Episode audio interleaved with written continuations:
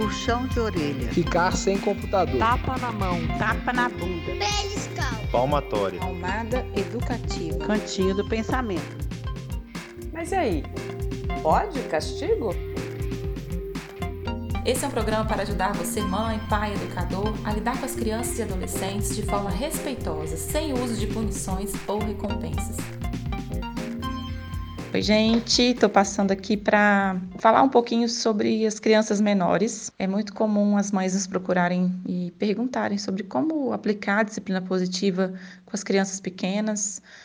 E é possível, sim. Eu tenho uma pequenininha de dois anos e, embora eles não tenham uma compreensão para a gente usar todas as ferramentas com eles. Tem algumas que são bem úteis e práticas. Essa fase é uma fase famosa, inclusive, porque nessa idade eles estão descobrindo o poder pessoal deles. E alguns dão o nome de Terrible Two, terríveis dois anos, mas eu digo que esses anos, é, os dois anos, eles vão ser terríveis se a gente quiser olhar para eles dessa forma. Porque se a gente quiser disputar o poder com esse pequenininho, eles vão ser terríveis mesmo. Mas a gente pode usar essa fase do desenvolvimento deles, essa descoberta que eles estão tendo deles mesmos, do, é, do quanto que eles podem interferir no curso das coisas, o quanto eles podem é, influenciar o mundo à sua volta para empoderá-los e usar esse poder pessoal deles para algo positivo. Eles estão passando por um processo de individuação que vai acontecer depois de novo né, de uma outra forma lá na adolescência, mas é uma fase linda e encantadora.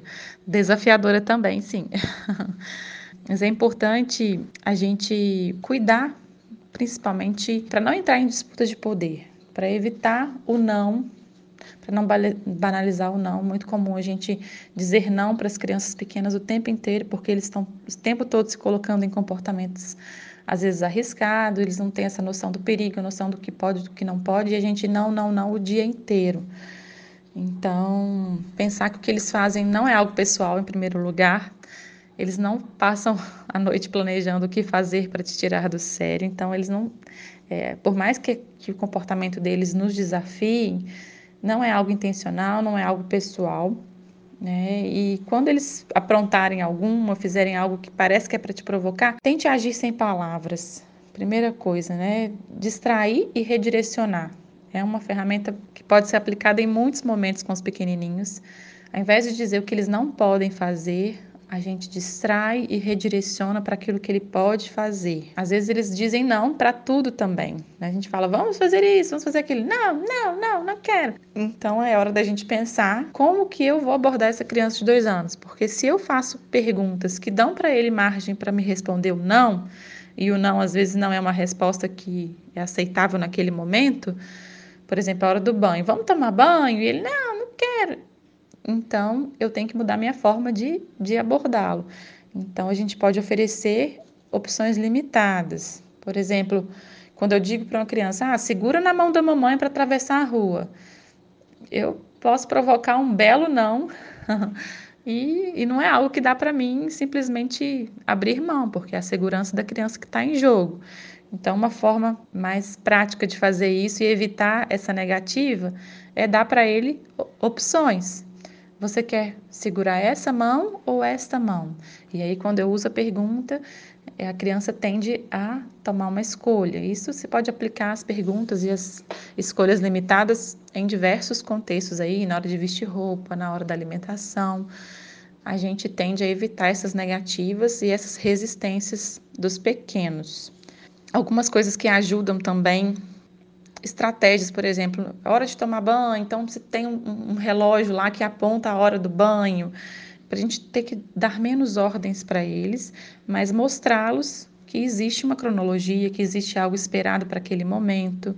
Por exemplo, quando o cronômetro dispara, é, todo mundo tem que correr para o carro para porque senão perde o jogo. Criar, trazer o lúdico, porque as crianças, né, nessa faixa etária, elas são capazes de compreender muita coisa, mas quanto mais recursos concretos a gente utilizar e, e para trazer essa ludicidade para o dia a dia deles, mais eles tendem a contribuir e a colaborar, né? Faça da, da rotina um jogo, uma brincadeira, e eles tendem a se engajar mais.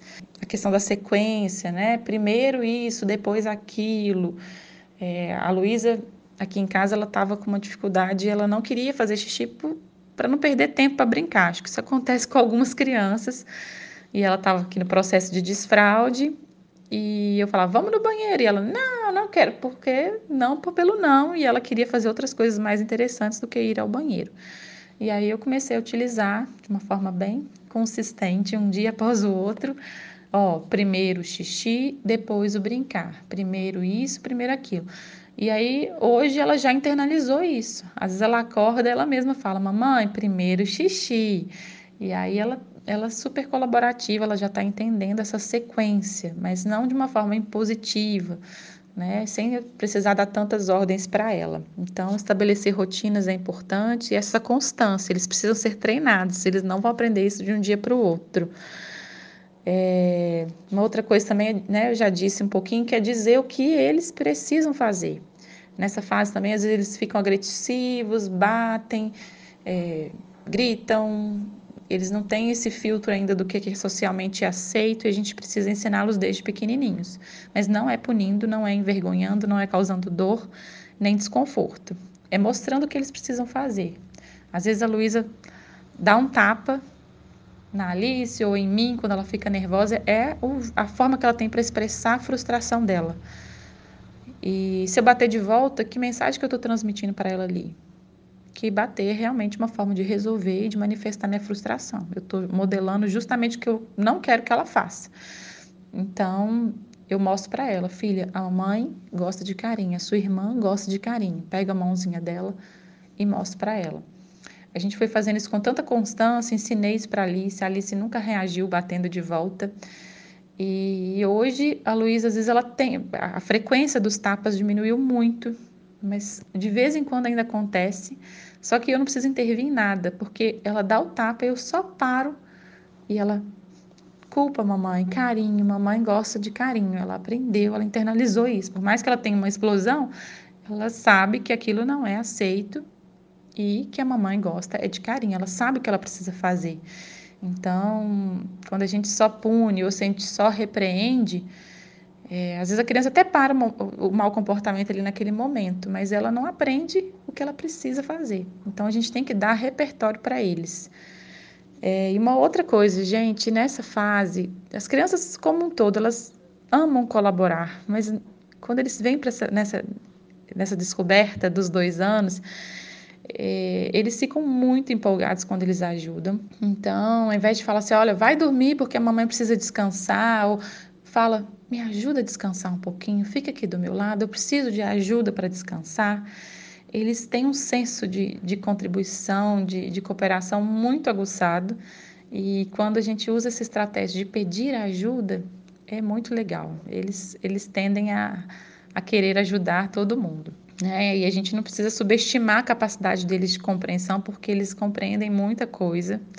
Embora o cérebro deles ainda tenha muito a ser desenvolvido, mas eles são capazes de compreender muito mais do que a gente imagina. Então, você está num ambiente que precisa de silêncio, ao invés de ficar falando só, não fala, não grita, não faça isso. Simplesmente seja modelo, comece a falar baixinho, que eles vão te imitar pelo que você está fazendo. Eles são capazes de fazer isso, eles aprendem isso muito rápido. Mas a gente precisa, como eu disse, dar esse repertório, ser o modelo e mostrar para eles o que eles precisam fazer. E tentar de novo, tentar de novo. É a frase mágica nessa, nessa fase também, enquanto eles são pequenininhos, porque é o treinamento, é a constância que vai fazê-los aprender e usar essa frase, a questão do tente de novo com eles também, né? Porque às vezes eles têm um desejo de fazer muitas coisas, mas ainda não têm habilidade para para cumprir todas as tarefas e eles se frustram também quando eles querem fazer. Eu vejo a Luísa que ela quer pôr a meia, ela, ah! ela, ela quer fazer sozinha, ela não quer ajuda, mas ela se frustra também. Então, o tente de novo é uma forma de encorajá-los também. Falou, tenta mais uma vez. Aí eu dou só uma ajudinha pequena e estimulo ela a, a concluir a atividade. Ela fica feliz ao, a, ao conquistar esse, a, aos poucos essa autonomia é, nas atividades. Então, é essencial a gente pensar né, nessa questão do poder, do controle, a gente sair desse papel de controle e empoderar os pequenininhos, encorajá-los, envolvê-los de uma forma útil na rotina, trazê-los para ajudar, construir essa rotina, um cronograma que respeite é, a fase de desenvolvimento que eles estão também, com expectativas reais para o que eles podem fazer nessa, nessa idade, trazer o lúdico, né? Falar menos. Então, fala uma vez, se não funcionou, vai lá e haja. Troca a criança de lugar. Ele está querendo pegar na tomada e não pode, não pode, eu estou falando mil vezes, não funciona. Eu simplesmente falo uma vez, não funcionou, eu vou lá, carrego ele e levo ele para outro local, para um outro brinquedo, para uma outra atividade que ele possa fazer. A gente falar menos e agir mais. Enfim, é, trazer esse senso de humor, né? E, e a brincadeira pode trazer mais leveza para essa fase e a gente tem muito para aprender com eles, né? Então, os dois anos não precisam ser terríveis, eles podem, né? Nessa fase, essa fase pode ser uma fase divertida e a gente pode olhar para ela de uma outra forma.